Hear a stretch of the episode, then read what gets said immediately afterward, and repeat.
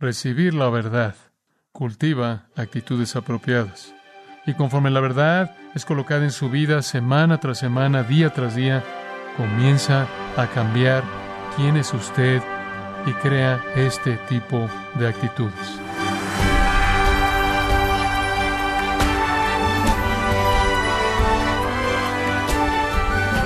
Le saluda su anfitrión Miguel Contreras, dándole la bienvenida a esta edición de su programa Gracias a vosotros con el pastor John MacArthur. El dicho conocer a tu enemigo es la mitad de la batalla es lo que expresa una verdad que puede ser aplicada en la vida del cristiano y su actitud hacia Satanás. ¿Está usted consciente, estimado oyente, de las maquinaciones del enemigo en contra de su alma? ¿Le está usted dando lugar al diablo al ignorar sus estrategias?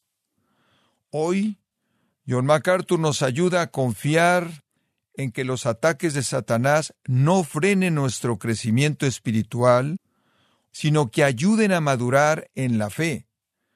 En la serie Un camino práctico para la madurez espiritual, en gracia a vosotros. Recibir la verdad cultiva actitudes apropiadas.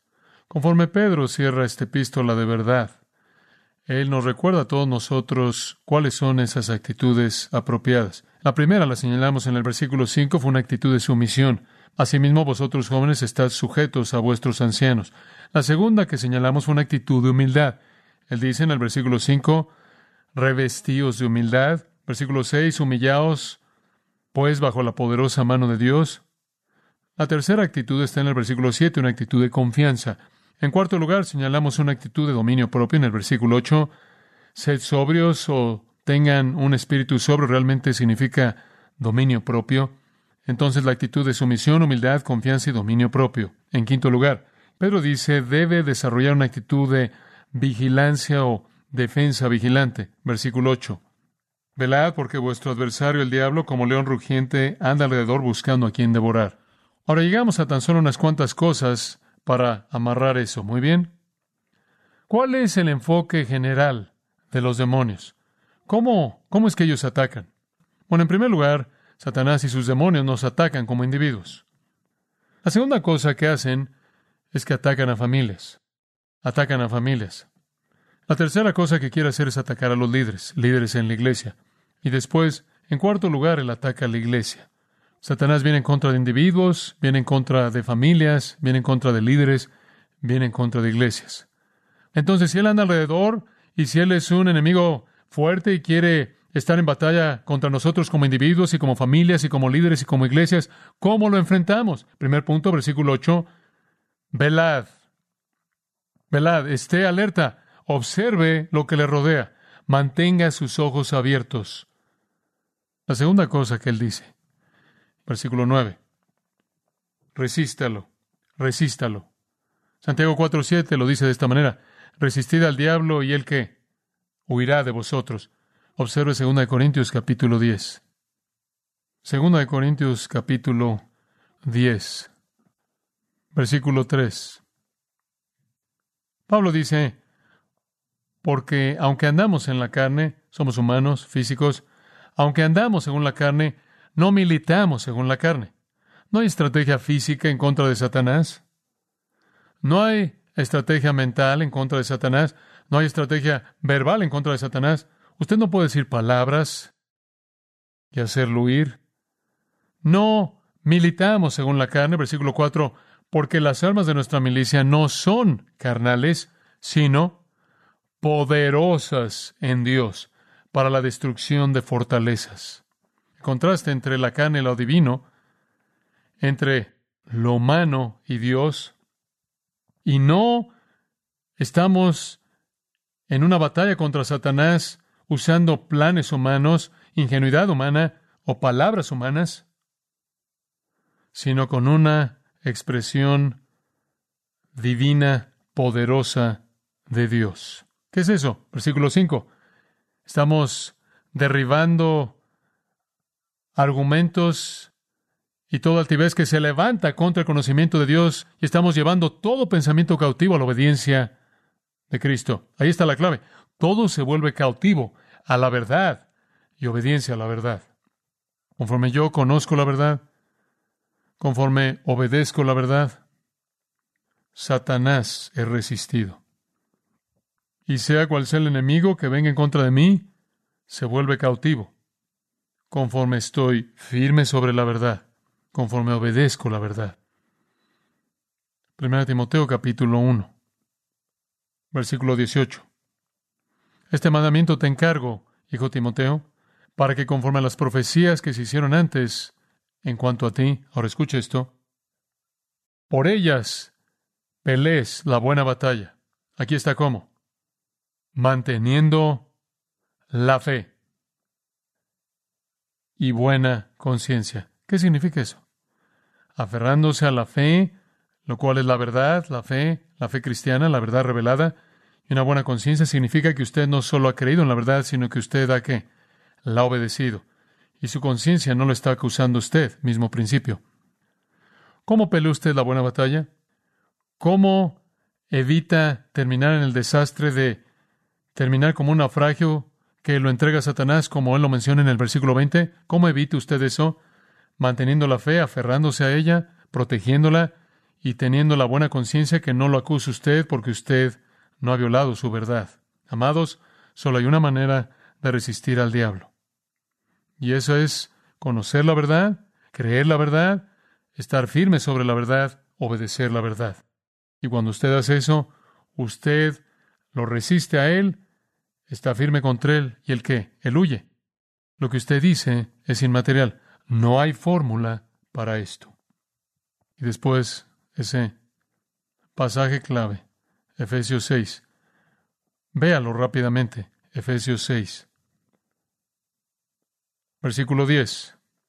Por lo demás, fortaleceos en el Señor y en el poder de su fuerza. Esas son armas divinamente poderosas. Fortaleceos en el Señor y en el poder de su fuerza. Vestíos de toda la armadura de Dios para que podáis resistir las artimañas del diablo. Aquí le da usted los detalles, los detalles. Porque no peleamos contra carne y sangre, sino contra principados, contra potestades, contra los gobernadores de las tinieblas de este siglo, contra fuerzas espirituales de maldad en los lugares celestiales, conforme vienen a nosotros como individuos, como familias, como líderes, como iglesias. Ahora, para enfrentar la estrategia de engaño de Satanás y para estar firmes, está ahí ese mismo concepto, estar firmes. Nunca dice ataquen a Satanás, dice estar firmes. Nunca dice, vayan detrás de él, búsquenlo a nivel cósmico. Él dice, estad firmes, resistid. Como lo hace versículo 13, tomad toda la armadura de Dios para que podáis resistir en el día malo. ¿Y cuál es el día malo? Cualquier día en el que el mal viene. Y habiendo hecho todo, estad firmes. Y aquí está cómo. Habiendo ceñido vuestros lomos, ¿con qué? Con la verdad. No solo implica verdad, sino veracidad. No solo conozco la verdad, sino que estoy comprometido con la verdad. Segunda cosa, pónganse la coraza de qué de la justicia. Eso significa que estoy obedeciendo la verdad. Tan pronto como soy injusto, no traigo puesta la coraza, soy vulnerable. Teniendo vuestros pies calzados con la preparación del Evangelio de la paz. ¿Qué es eso? La confianza de que usted ha hecho la paz con Dios. El Evangelio dice puede tener paz con Dios. Está ahí firme y dice tengo paz con Dios. Dios está de mi lado. No estoy peleando contra ti. Estoy dejando que Él lo haga toma el escudo de la fe, lo cual significa creo que mi Dios es capaz. Se pone el yelmo de la salvación, la confianza en la vida eterna, la confianza de que usted está seguro en Cristo y usted en la mano tiene la espada del Espíritu, la cual es qué? La palabra de Dios. Si usted quiere conocer todos esos detalles, consigue esas cintas. No tengo tiempo para entrar a detalle más en eso. Y después en el versículo 18 él añade, con toda oración y petición y súplica, orando en todo tiempo en el Espíritu. Y con esto en mente, estando alerta con toda perseverancia y súplica por todos los santos. Aquí está, amados. La verdad en su cintura, con justicia, el compromiso con obedecer para cubrir su área vulnerable, con confianza en el poder de Dios, creyendo que Dios es su escudo, teniendo la esperanza eterna como su casco, usando la espada de verdad. Así es como usted enfrenta al enemigo. Y en todo, oración constante, lo cual es dependencia de Él.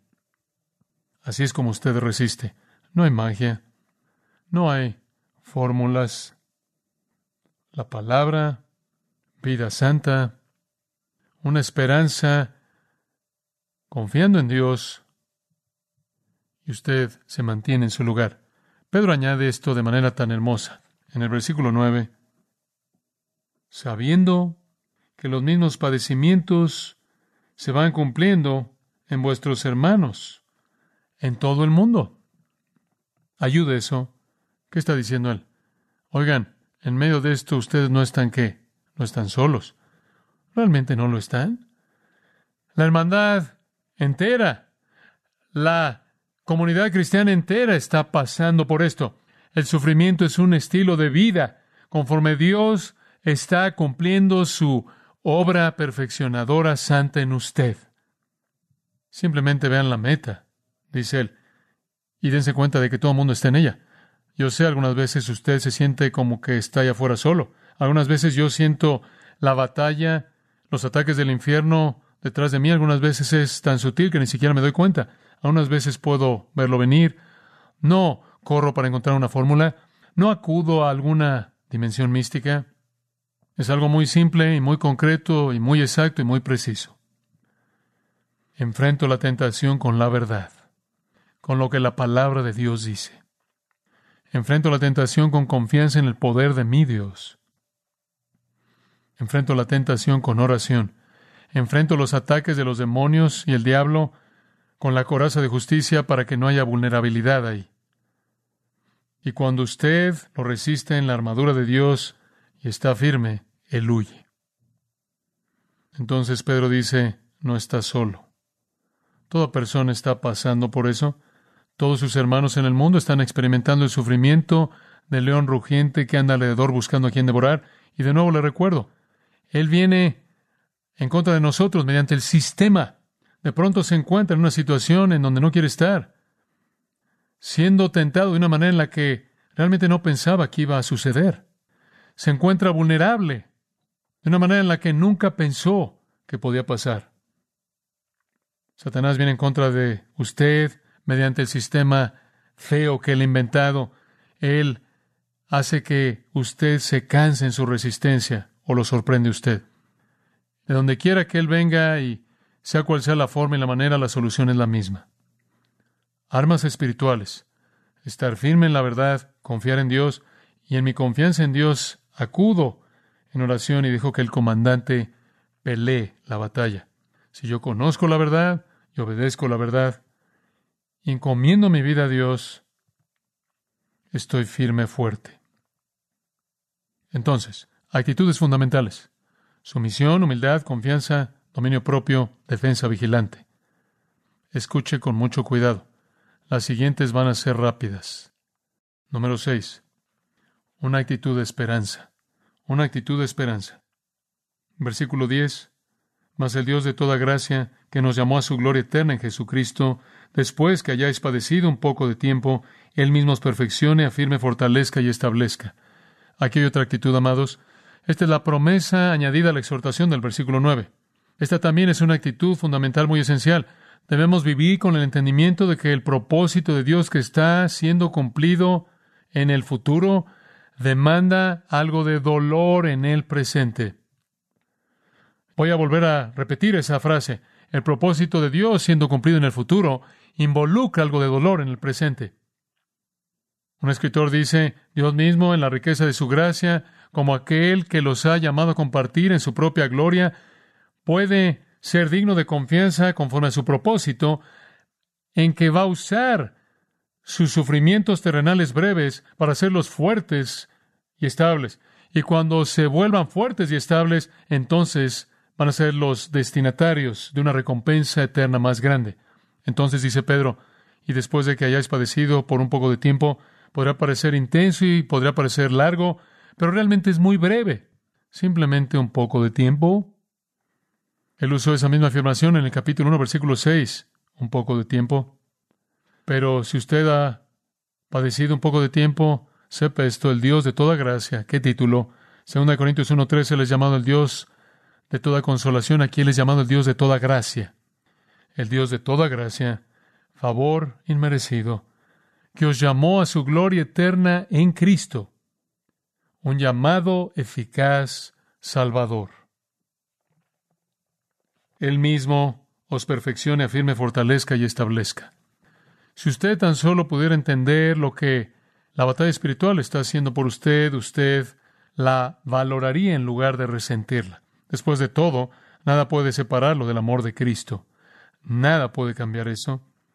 Entonces, todo el sufrimiento que viene aquí es solo para fortalecerlo, para establecerlo, para confirmarlo, para perfeccionarlo, para hacerlo más el hombre y la mujer que Dios quiere que usted sea. Esto no está hablando tanto de gracia para la eternidad, Dios ya ha prometido eso, esto es gracia para el tiempo. Esto es mientras que estamos vivos haciéndonos lo que debemos hacer. Solo un par de comentarios acerca de este versículo hermoso.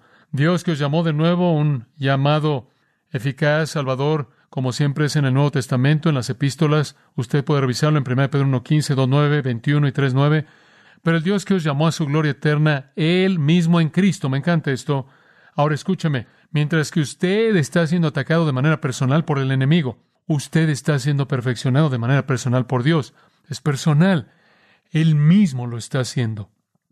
Un pensamiento maravilloso. Él está involucrado de manera íntima en el sufrimiento de nuestras vidas. Entonces, ¿qué hay acerca de esas cuatro palabras? Bueno, son casi sinónimos. Perfeccionar significa llevarlo usted a un estado completo. Afirmar significa colocarlo de manera estable. Fortalezca significa hacerlo fuerte usted. Establezca significa establecerlo como un cimiento. Todas hablan de fortaleza, determinación. Y eso es lo que Dios quiere hacer en su vida mediante la batalla espiritual. Deberían alentarlo esas cuatro palabras en la batalla espiritual. Dios mismo está ahí peleando. Y mediante la batalla, usted es perfeccionado, afirmado, fortalecido y establecido. Sumisión, humildad, confianza, dominio propio, defensa vigilante y esperanza. Dice usted, ¿por qué esperanza? Porque en medio de mi sufrimiento tengo esperanza en lo que me estoy volviendo. Y debido a lo que me estoy volviendo, lo que seré en la gloria eterna. Eso es esperanza. Número siete, una actitud de adoración. ¿Necesito decir mucho? Versículo 11. Pedro simplemente irrumpe en una doxología. A él sea la gloria y el imperio por los siglos de los siglos. Amén. Simplemente una doxología. Él lo dijo en el capítulo 4, versículo 11. Para que Dios sea glorificado por medio de Jesucristo, al cual sea la gloria y el imperio por los siglos de los siglos. Amén. Pero simplemente está abrumado por esto. Y esto también nos presenta de una manera indirecta otra actitud correcta, y esa es una actitud de adoración. A lo largo de esta serie entera de versículos, Hemos estado viendo cómo las cosas profundas de Dios son colocadas en su lugar, que debemos humillarnos a nosotros mismos delante de Dios y Él nos va a exaltar, que debemos echar nuestra ansiedad sobre Él porque Él cuida de nosotros, Él es poderoso, Él es compasivo, debemos pelear en su fortaleza porque solo Él puede derrotar al enemigo y en el proceso perfeccionarnos. No es sorprendente que Él dice, denle a Él toda la alabanza, denle a Él todo el dominio por los siglos de los siglos. Amén. Y entonces decimos que el corazón del cristiano siempre debe estar lleno de alabanza, siempre debe estar lleno de gloria dada a Dios. Él tiene el dominio, Él tiene el poder, Él tiene la autoridad, Él tiene la soberanía, Él es digno de toda nuestra alabanza. Ese es el corazón adorador. Y cuando ustedes tienen un corazón adorador, amados, evita que cuestionen las dificultades de la vida, ¿no es cierto? Cuando usted tiene un corazón adorador, usted no cuestiona a Dios, usted simplemente lo adora. Por cierto, la palabra imperio, kratos, significa fortaleza. Solo es usada aquí en todo el Nuevo Testamento y habla de la capacidad de Dios de dominar. Él es el dominante. Nada está más allá de su control, ni nuestro sufrimiento, ni Satanás, ni sus demonios, ni el sistema entero. Nada está más allá de su control. Lo adoramos por eso. Después Pedro llega a una conclusión. Y en esta pequeña conclusión, conforme lleva esta epístola a un fin, él menciona dos actitudes más, por lo menos podemos extraerlas de sus palabras finales, y creo que él recoge aquí la pluma, probablemente ha estado escribiendo usando un secretario, y ahora él toma la pluma en su propia mano y él menciona una actitud de fidelidad indirectamente. Versículo 12. Por conducto de Silvano, a quien tengo por hermano fiel, os he escrito brevemente, amonestándoos y testificando que esta es la verdadera gracia de Dios en la cual estáis. No hay razón, por cierto, para asumir que este es alguien fuera de Silas, aunque ese fue un nombre algo común, pero es muy probable que es el mismo Silas quien viajó con Pablo y, como es mencionado de manera frecuente en las epístolas de Pablo, él fue un profeta, según Hechos 15:32, él fue un ciudadano romano, según Hechos 16:37. Sabemos de Silas, Silas bien pudo haber sido el que escribió las palabras de Pedro y el que quizás Incluso se las habría entregado a estas personas, pero Pedro lo llama un hermano fiel, a quien tengo, muy respetado, fiel. Simplemente nos recuerda, ¿no es cierto?, de otra virtud, ser fiel. Y él dice, les he escrito brevemente, simplemente cinco capítulos cortos, pero oh, qué ricos. Es breve, realmente corto, condensado. Y él dice, en ellos he estado exhortando y testificando que esta es la verdadera gracia de Dios. Él está diciendo, les he estado hablando de la gracia de Dios, su gracia salvadora, su gracia santificadora, su gracia mediante las pruebas, su gracia mediante sufrimientos. Quiero que estén firmes en su gracia, sean fieles a ella. Eso es lo que le está diciendo. Si las fue fiel, serán fieles. Estad firmes en esta gracia. Es como Romanos 5.2. En la gracia estáis firmes, Pablo dice, y Pedro dice, y por favor, Quédense ahí. Si son tan amables, sean fieles, sean fieles. Y después él añade una virtud final que podemos llamar la actitud de afecto. Versículo 13. La iglesia que está en Babilonia, elegida juntamente con vosotros, y Marcos, mi hijo, os saludan. Saludaos unos a otros con ósculo de amor. Pase con todos vosotros los que estáis en Jesucristo. Amén. La palabra afecto no aparece ahí, pero a manera de ejemplo podemos ver que él demostró afecto, ¿no es cierto? Una palabra final que habla de amor. La que está en Babilonia debe referirse a una iglesia. Términos femeninos para la iglesia son comunes. Usted puede revisar segunda de Juan 1 y 13. Y Babilonia, lo más probable es que se refiere a Roma.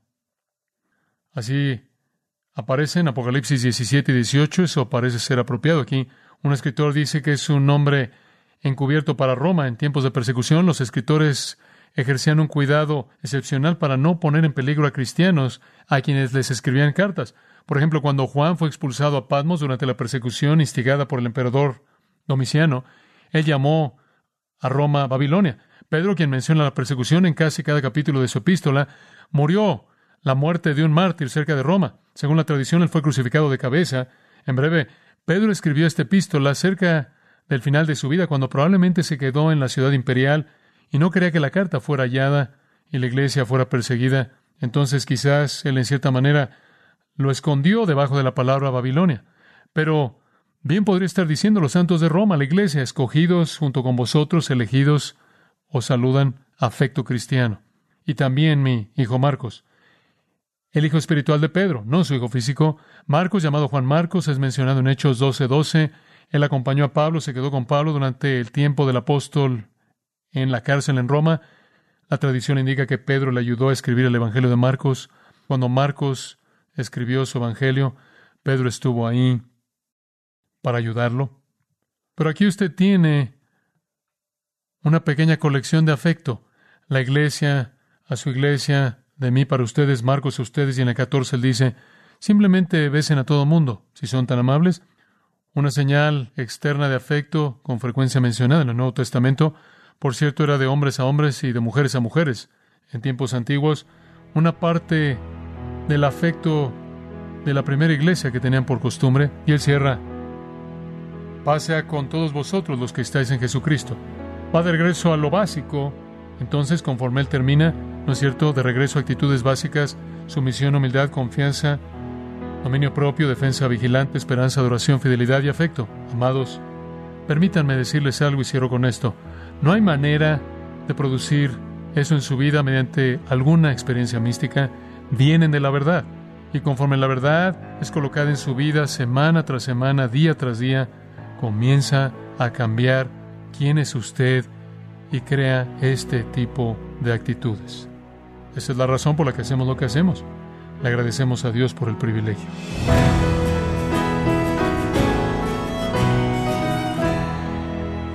John MacArthur concluyó este estudio recordándonos que las actitudes básicas para la madurez espiritual no son producidas por ninguna experiencia mística, sino producidas al aplicar la verdad de Dios en nuestras vidas, lo que cambia nuestro carácter, pero también nuestras actitudes. En la serie Un camino práctico para la madurez espiritual, aquí en gracia a vosotros.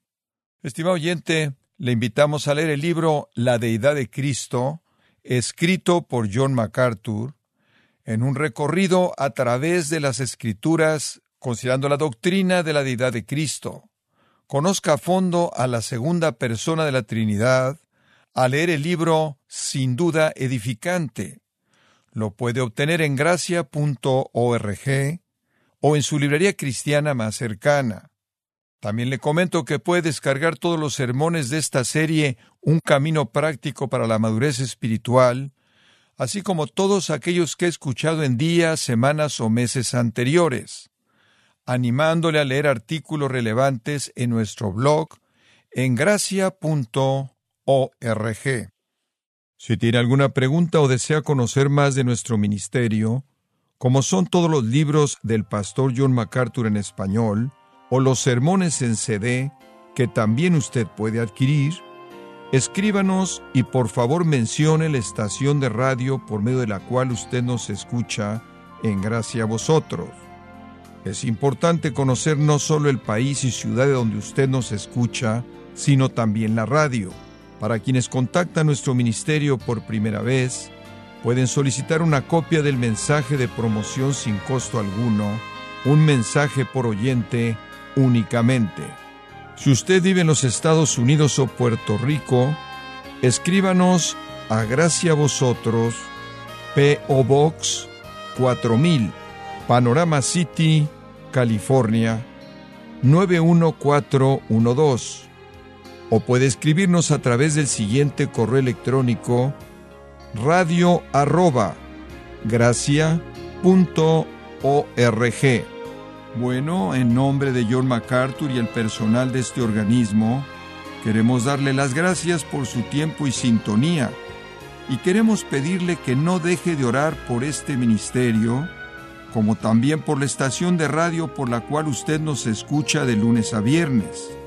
Este es su amigo Miguel Contreras, invitándole a sintonizar nuestra próxima edición para que juntos continuemos desatando la verdad de Dios un versículo a la vez.